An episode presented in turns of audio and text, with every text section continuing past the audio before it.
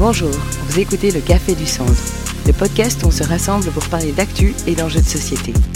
Installez-vous confortablement avec votre boisson préférée et laissez-vous emporter par une génération engagée. Bah écoutez, bonjour à tous et bienvenue dans le Café du Centre et bonjour surtout Eléa. Euh, je suis très heureux de pouvoir t'inviter aujourd'hui dans notre nouveau podcast euh, parce qu'en fait t'es étudiante en médecine, mais je vais te laisser te présenter mieux que ça. Euh, ça fait un petit temps que je te suis et qu'on se connaît de loin euh, et que je vois que t'es engagé un peu par-ci par-là et je trouvais ça vraiment intéressant euh, de t'inviter pour un peu découvrir euh, qui tu es et quels sont un peu euh, tes, tes engagements, tes combats, ce qui t'intéresse surtout et ce que tu penses euh, de pas mal de sujets. On en a déjà un peu parlé avant, mais t'as plein d'idées et donc peut-être que tu peux commencer par te présenter. Donc merci beaucoup pour cette invitation.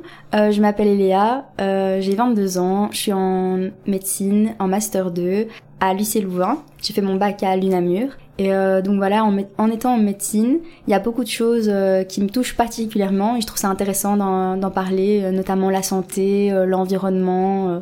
Voilà.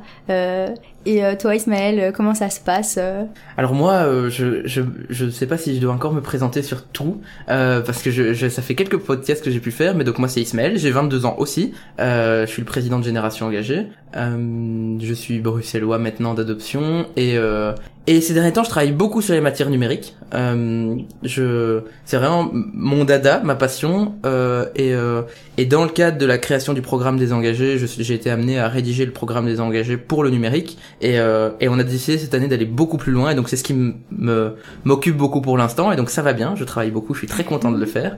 Euh, et voilà. On va maintenant passer à la séquence d'actu.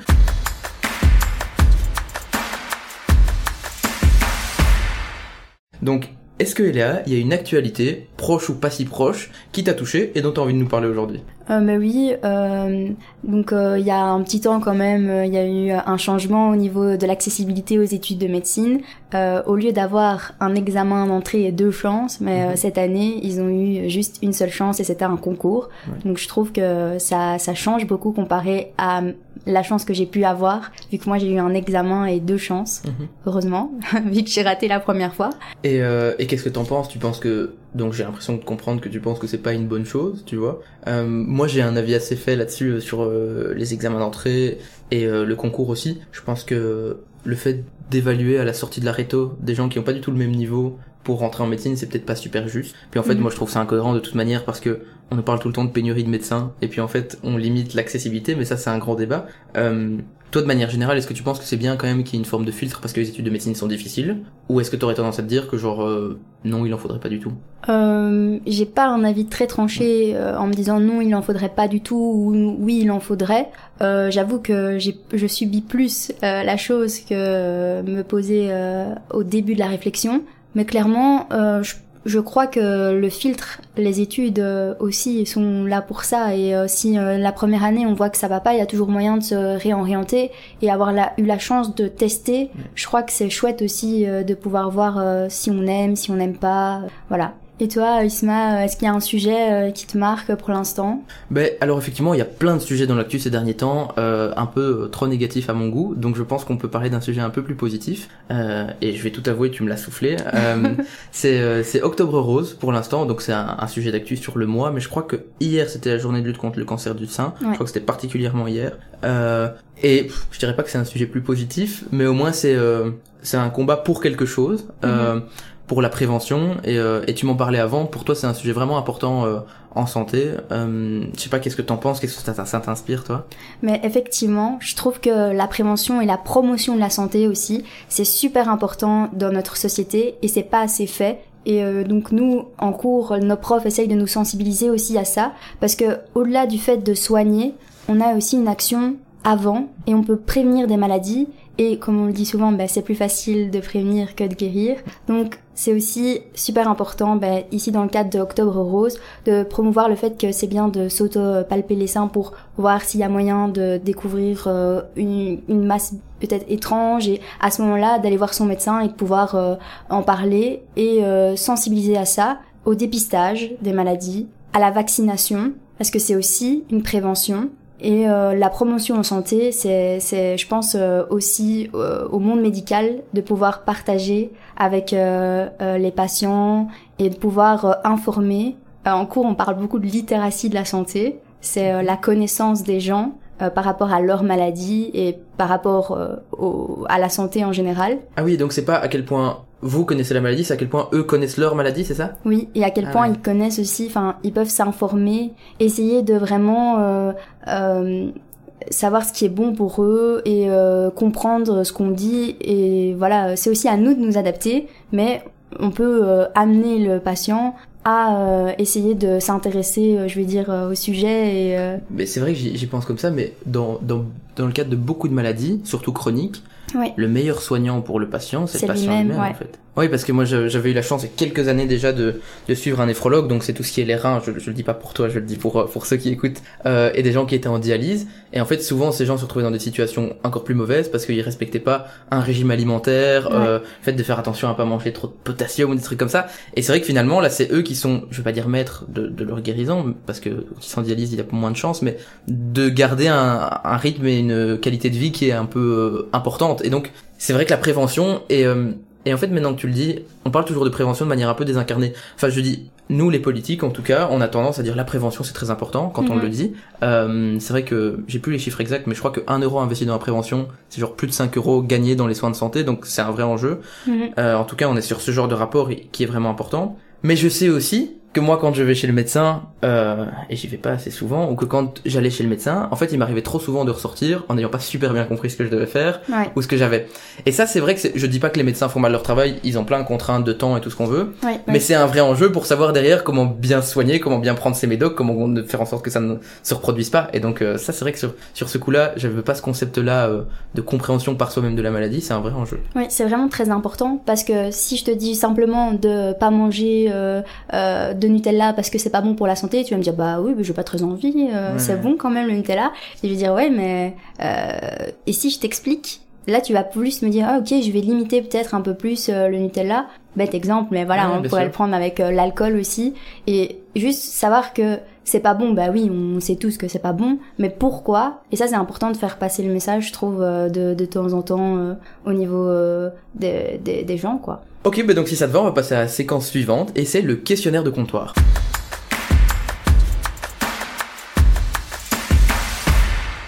Donc pour la séquence euh, du questionnaire de comptoir, on t'a fait parvenir avant l'enregistrement un petit questionnaire qui n'a rien de scientifique pour le coup, mais qui permet simplement un peu de faire une sorte de portrait de quel type de politicienne tu serais si tu faisais de la politique. Euh, et le résultat que j'ai reçu ici, euh, par notre huissier de justice, euh, c'est que tu serais une personne empathique et soucieuse de la justice sociale. Donc une personnalité politique empathique et soucieuse de la justice sociale. D'abord, en fait, juste, qu'est-ce que ça t'inspire quand je te dis ça? Mais ça ne m'étonne pas du tout, parce que ben, euh, même dans la vie de tous les jours, euh, je suis, je me considère comme quelqu'un euh, d'empathique. Ce qui est très drôle parce que j'ai aussi raté mon examen d'entrée à cause de la partie empathie. voilà. Euh, mais euh, voilà, même dans nos études, je trouve que c'est très important. Ils essayent euh, de nous rendre empathiques, Mhm. euh, on va dire, ou nous enseigner un peu euh, c'est quoi l'empathie. Je trouve que c'est compliqué à travers des cours théoriques, mais euh, on a eu des petits jeux de rôle et tout ça, et enfin, ça ne s'apprend pas vraiment, ça se développe. Et je trouve qu'en tant que médecin, c'est très important d'être empathique. Et il y a certaines spécialisations, j'ai l'impression, qui euh, qui sont moins empathiques que d'autres. Mais ça dépend vraiment d'un médecin à l'autre. Et euh, voilà, euh, l'empathie euh, au niveau de la médecine, c'est euh, parfois ce qui manque. Mais euh, un médecin empathique va avoir beaucoup plus euh, plus de facilité à promouvoir la santé justement et euh, à discuter avec son patient. Et en même temps, les études de médecine, est-ce qu'elles nous rendent vraiment empathiques? Parce que depuis que j'ai commencé mes études, c'est vrai que cinq ans, parce que là j'entame ma cinquième année, enfin, à partir d'un moment, on a l'impression que les études nous changent un petit peu au, fin fond de nous. Ok, mais en fait, euh, t'as mis le doigt sur plein d'enjeux parce que on parlait tout à l'heure effectivement de communiquer avec le patient et tout ça, et, euh, et on a tous en tête l'image d'un médecin qui serait pas empathique, qu'on a croisé, qui vous a un peu remballé, qui vous a expliqué un truc vite fait que vous n'avez pas compris. Et euh, et on, je sais pas si on lui a, on a tous voulu, mais on s'est tous dit putain, il pourrait prendre un peu de temps. Et je pense que là aussi se trouve un peu l'enjeu, c'est que euh, là je pars peut-être dans un autre débat, mais le fait de bien expliquer à un patient, le fait d'être empathique et de prendre du temps pour discuter avec lui, ça implique d'en avoir. Parce Ouais. que pour avoir fait ce petit stage il y a 6-7 ans maintenant dans un hôpital, tu te rends compte aussi d'à quel point un médecin dans un service, c'est genre, euh, c'est genre le, le nerf de la guerre. Ouais. À quel point genre sans lui, plein de trucs ne peuvent pas bouger et donc en fait il est tout le temps appelé d'un côté ou de l'autre Et donc même quand il est en consultation, en fait moi à chaque fois que j'ai fait des consultations avec lui, t'es tout le temps en retard. Et donc à la fois quand tu te mets dans, quand toi t'es un patient et que ton médecin est en retard, t'es putain, il pourrait quand même me respecter un peu, être à l'heure. Et puis en fait peut-être que lui il est en retard parce qu'il a pris 15 minutes de plus avec un patient qui allait pas bien du tout et qui avait besoin de parler. Et, euh, et donc cet enjeu d'une profession qui demande en fait que ce soit pas un métier comme un autre, mais que ce soit en fait un rapport à, l'autre, à des enjeux majeurs. Et, euh, et c'est vrai que l'empathie, on parle d'empathie, tu disais que tu avais aussi raté euh, la, la, partie empathie parce que quand moi à mon époque j'ai passé l'examen d'entrée, c'est aussi ça que j'ai raté. Et moi j'avais trouvé ça très injuste et très incompréhensible en me disant mais comment est-ce qu'en réto on peut évaluer l'empathie d'un jeune avec un QCM à point négatif? J'avais pas compris. D'autant que l'empathie effectivement c'est un concept super complexe. Enfin j'avais appris à ce moment-là qu'il y avait empathie, compassion, et, en fait il y a plein de d'étapes et de, de distance par rapport au patient. Et, euh, et donc oui non, l'empathie en médecine c'est un vrai enjeu, euh, et je crois que un, une des solutions serait aussi de donner du temps aux médecins et aux soignants de, et pas qu'aux médecins, aux soignants aussi d'en avoir, mais sur la justice sociale, parce qu'il est aussi mis que tu serais plutôt, euh, plutôt en faveur de la justice sociale. Qu'est-ce que ça t'inspire, ça? Euh, ben, Écoute, euh, j'ai l'impression que tu me prends un peu de cours parce que, en fait, pour moi, la justice sociale, c'est un peu flou dans l'univers politique. Et donc, ah, et donc je vais devoir essayer de me la jouer prof de philo politique, ça, ça va être compliqué. Euh, c'est vrai que la justice sociale, c'est, ça veut tout dire et rien dire. Il y a des partis qui se disent, euh, qui défendent la justice sociale, d'autres dont ton, ils disent jamais qu'ils ne défendent pas la justice sociale. Il y a des gens qui défendent la méritocratie, des gens qui défendent. Et donc en fait, c'est vrai que la justice sociale, qu'est-ce que ça veut dire? Si je devais le définir de manière très imparfaite, je dirais que c'est le fait que l'État, donc euh, le gouvernement, les, toutes les composantes de de de, de l'administration publique, du public, mettent tout en place pour que chacun ait les mêmes chances. Mais c'est ma définition à moi. Donc je crois qu'elle elle, n'appartient qu'à moi et qu'il y a plein de gens qui définissent ça autrement. Mais c'est de se dire, et je pense que l'un des gros enjeux c'est l'école, typiquement dans cette justice sociale, c'est de se dire, on veut que chacun ait les mêmes chances de réussir dans la vie. On sait tous que, on sait que chacun ne démarre pas malheureusement du même endroit. Et donc en fait, il faut amener tout le monde au même endroit pour après, dans une vie professionnelle, euh, face à sa santé, face à sa connaissance, face à sa culture, il ait les mêmes chances d'y accéder, mhm. euh, d'en profiter d'être soigné. Et donc je pense que c'est ça. À mon sens, la justice sociale, c'est pas donner la même chose à chacun, c'est mettre chacun sur un pied d'égalité. Oui, donc c'est plus parler d'équité à ce moment-là, si j'ai bien compris. Ça peut être vu comme ça, effectivement. C'est vrai qu'il y a tout le temps cette différence entre justice et équité, en se disant la justice c'est la même chose à chacun, l'équité c'est mettre tout le monde sur un pied d'égalité. C'est vrai qu'on parle moins d'équité en politique. On a mhm. plutôt tendance à se servir de ce concept de justice sociale, et je suis, et je le répète, je suis convaincu que chacun le définira différemment, un socialiste le définira autrement, un libéral très certainement différemment aussi. Euh, mais pour toi, dans les soins de santé, peut-être pas la justice sociale, mais l'équité, comment est-ce que ça se matérialise en fait? Mais euh, ça se matérialise notamment au niveau euh, du budget. Je vais plus parler d'économie parce que euh, donc les, les, soins de santé ont une enveloppe fermée. Et si on veut pouvoir faire des examens, euh, par exemple, à une personne qui souffre d'une telle maladie, il faut pas non plus, par exemple, un cancer, on veut lui faire euh, ben, un PET scan, euh, voilà, par exemple, ça, ça coûte de l'argent et on veut le faire ben, pour voir un peu jusqu'où va sa maladie. Mhm. Mais si on commence à faire, je sais pas, des examens un peu inutiles à d'autres personnes, genre quelqu'un qui arrive chez nous et qui tousse et on prend même pas le temps, on va dire, de l'ausculter alors que c'est hyper important. Et on se dit oh il a peut-être une pneumonie, je vais l'envoyer faire une radio. Mais non parce que c'est le enfin il y a moyen de, de le diagnostic d'une pneumonie c'est clinique. Donc en gros on, le voit on l'entend mhm. euh, on interroge le patient. Et donc il n'y a pas nécessairement d'obligation de faire une radio et donc c'est aussi euh, je vais dire euh, à nous en tant que médecins d'un peu essayer de doser euh, le, ce qu'on va faire comme euh, examen complémentaire euh, si c'est vraiment nécessaire ou si ça l'est pas, parce que euh, justement, comme on a une enveloppe fermée, il faut essayer de distribuer euh, de manière équitable aux personnes qui en ont besoin.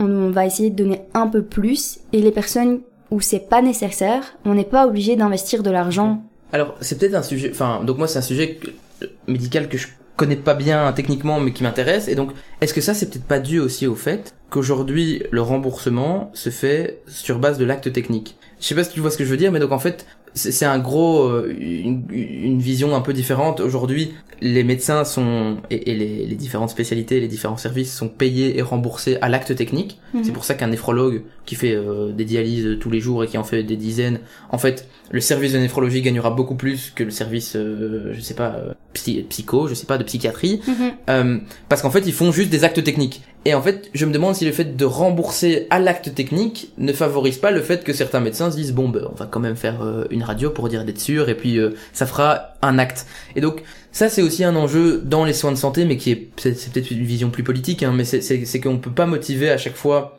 parce qu'après c'est aussi la rémunération des médecins. Hein. Je veux dire, les néphrologues sont mieux payés que, que tout un tas d'autres euh, un tas d'autres euh, spécialisations. C'est aussi ce, ce, fait de remettre en valeur le temps passé avec le patient, la discussion, et pas le fait d'avoir fait euh, une écho ou un truc comme ça, quoi. Et donc, euh, il y a très récemment euh, dans notre cours de médecine générale, on voit un peu l'organisation des soins de santé et également ben, le financement et euh, comment on, on, paye, ben, soit on paye à l'acte, mais il y a, y a, aussi d'autres sortes de, de, financement et ils essayent de trouver un peu un compromis pour en même temps, oui, motiver à, à, faire des bons examens et que la qualité du choix soit soit la meilleure et en même temps, enfin, c'est tout un mishmash. C'est pas encore très clair euh, dans, dans, dans ma tête, mais pour l'instant, c'est vrai que c'est fort euh, remboursé à l'acte technique, mais ils étaient justement en train d'essayer de, de, trouver une autre solution. Je sais que déjà en médecine générale, euh, c'est aussi différent euh, le, le, financement parce qu'il y a les maisons médicales et euh, il y a des maisons qui fonctionnent euh, au forfait. Donc euh, voilà, c'est un peu complexe, mais euh, c'est vrai que ils essayent de se dire on va essayer de trouver euh, une solution pour que autant on fasse des bons examens, mais aussi au bon moment, à la bonne personne. Et c'est complexe aussi pour eux. Et je sais que c'était des médecins, c'était en discussion. Ils n'ont pas encore trouvé la solution, mais voilà, c'est en discussion.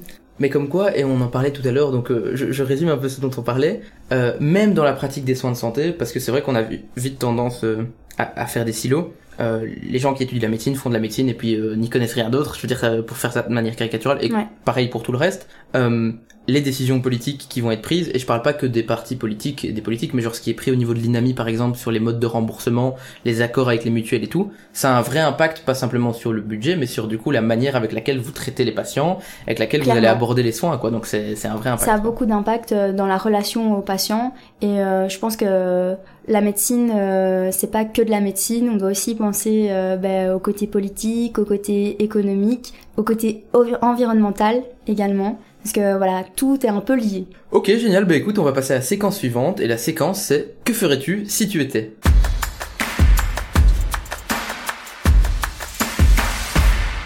Alors aujourd'hui, la question que j'ai envie de te poser, c'est qu'est-ce que tu ferais si t'étais doyenne de la fac de médecine à l'UCL euh, mais C'est une très bonne question. Euh, déjà, je salue euh, le docteur Smets, qui est euh, notre doyenne euh, à la facu de faculté de médecine à l'UCL.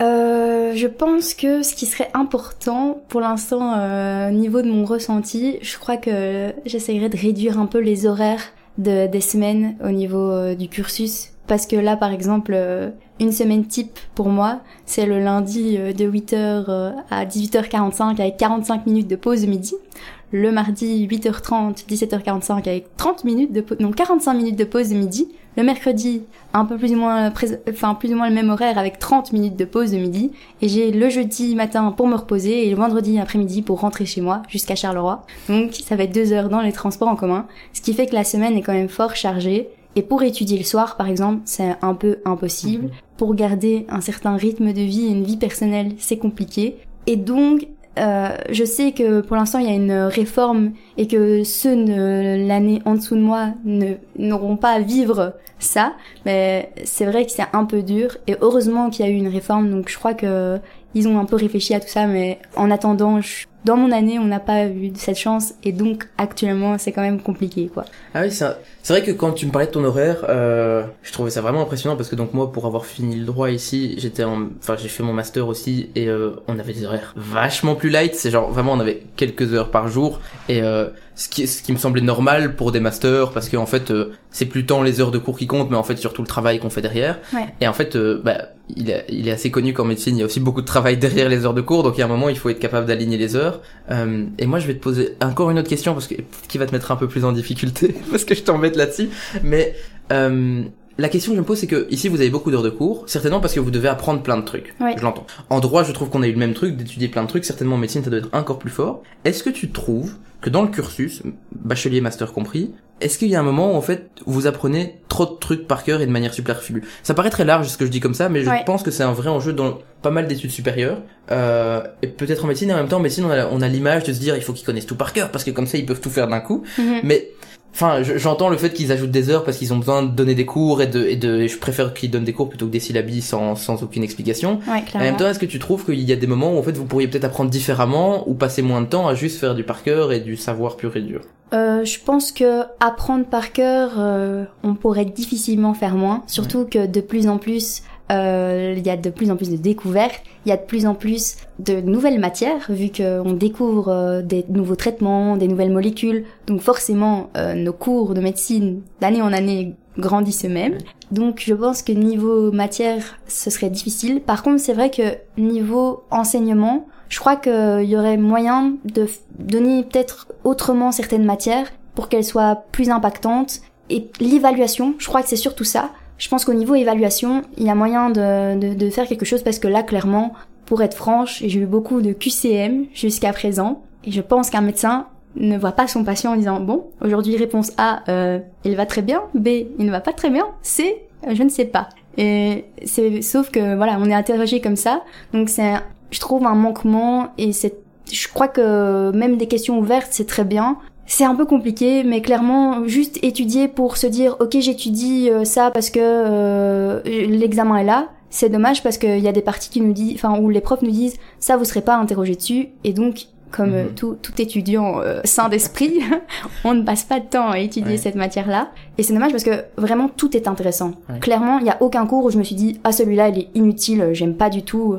Je sais qu'il y a certains euh, de, de, de mes potes en cours qui me disent ah ce, ce cours-là, par exemple en médecine générale on a eu on a eu un cours sur euh, la la- l'environnement et euh, médecine et environnement. Mhm. Il y a plein de gens qui étaient là oh c'est un nouveau cours, c'est nul. euh, Enfin euh, je vois je m'en fous moi. euh.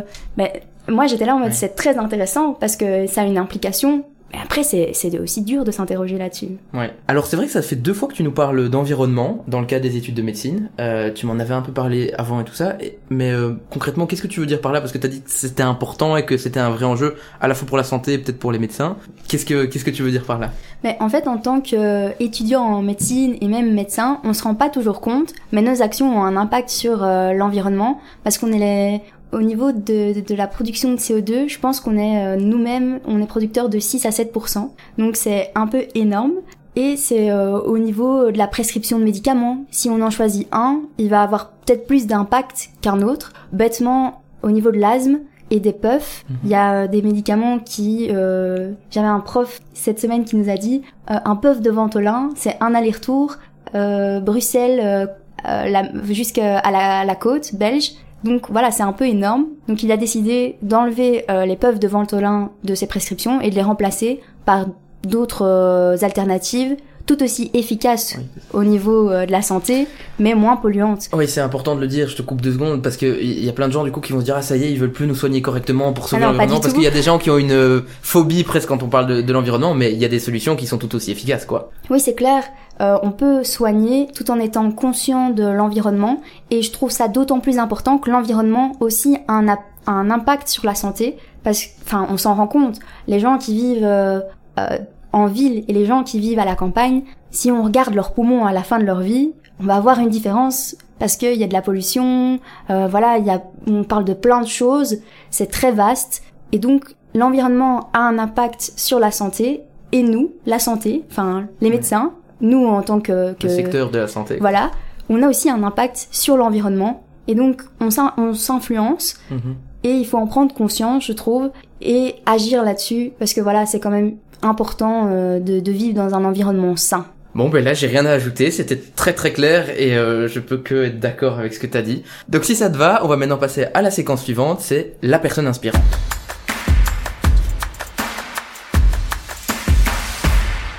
Mais donc voilà, pour cette dernière séquence, je voulais te demander s'il y avait une personne inspirante dont tu avais envie de nous parler. Mais je pense que je vais pas parler d'une seule personne, mais plutôt d'un groupe de personnes, enfin, ou voilà, d'un type de personnes en général.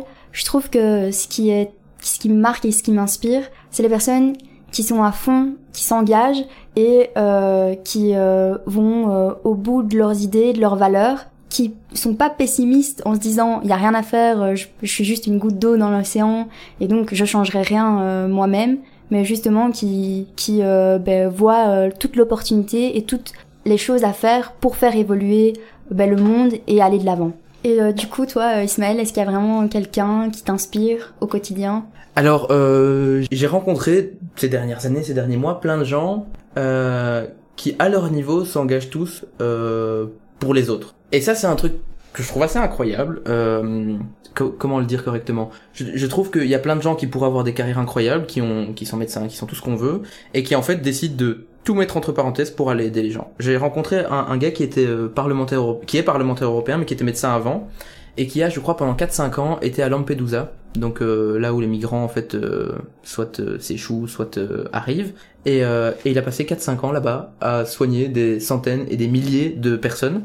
et en fait, on a tendance juste à dire bah oui c'est un médecin qui va aider des gens, on a l'image du médecin, mais c'est c'est mettre sa famille de côté, c'est décider d'aller dans un autre pays, c'est décider, enfin je veux dire c'est un vrai enjeu je trouve de, de, se mettre en difficulté, parfois peut-être en danger, on peut croire qu'on se met en danger, sortir de sa zone de confort. Et en fait, j'ai cet exemple-là en tête, mais je sais que assez régulièrement, je visite des ASBL, des entreprises en fait, qui ont des vrais projets de société, qui viennent en aide à des gens. Et, euh, et, et ça, ça m'inspire beaucoup ce que tu as dit sur le fait de, de, même si on se dit, sans se dire qu'on est qu'une petite goutte d'eau. En fait, euh, moi, ça m'arrive souvent quand, quand je m'engage sur un sujet ou quoi, je me dis, mais en fait, à, quoi bon? Et, euh, et, en fait, on se dit, bah non, bah de toute façon, enfin, autant le faire et puis on verra. Euh, et tous ces gens qui, en fait, euh, sont effectivement ne gèrent qu'une petite ASBL, qui ne vont aider que quelques personnes, mais en fait qui ont toujours la même détermination. J'ai un colloque ici qui travaille chez l'opération Thermos. En fait, c'est une ASBL qui va distribuer de la soupe au SDF l'hiver, et il fait ça depuis des années. Et, et je veux dire, ça doit être très frustrant d'un côté de se dire qu'en fait euh, bah, chaque année ils reviennent et ils recommencent parce qu'il y a toujours des SDF en plus et en même temps je trouve ça vraiment impressionnant de de se donner de donner du temps pour les autres et donc euh, j'ai pas de personne à, citer mais euh, je trouve ça intéressant c'est vachement chouette tout ce côté humain c'est beaucoup de partage et je pense que ça donne beaucoup de sens à, même dans notre vie de tous les jours Ouais, je crois qu'effectivement, genre euh, s'engager pour des gens, c'est toujours plus fort que pour n'importe quelle cause, parce que finalement, enfin, je veux dire, c'est ça, c'est plus philosophique, mais c'est ce qui fait notre humanité. Je veux dire, c'est le rapport avec les gens. Donc, euh, si on se dit, je m'engage pour, enfin, finalement, s'engager pour l'environnement, c'est s'engager pour le fait que les autres aient un futur et qu'il n'y ait pas des gens qui soient déplacés, pas... donc c'est quand même un, combat humain. Quoi. Bah écoute, voilà, c'est déjà la fin du podcast, c'était vraiment un plaisir. Merci déjà beaucoup, Eléa, d'être venue et d'avoir pris une partie du coup de ton vendredi après-midi pour venir l'enregistrer avant de retourner à Charleroi. Euh, avant de terminer, est-ce que tu as un dernier mot pour la fin? Euh, Oui, je pense que euh, j'ai envie de dire à tout le monde de prendre soin de lui, et euh, de, prendre du temps pour soi parce que c'est très important, notamment par exemple dans les études de médecine où on, on est fort euh, pris euh, par les études, de prendre, de prendre du temps vraiment pour soi. Donc choisir de mettre des choses de côté pour pouvoir être avec sa famille, se faire un masque le soir, voilà. Je trouve que c'est très important au niveau de la santé mentale. Et aussi encore un grand merci de m'avoir invité. Merci beaucoup.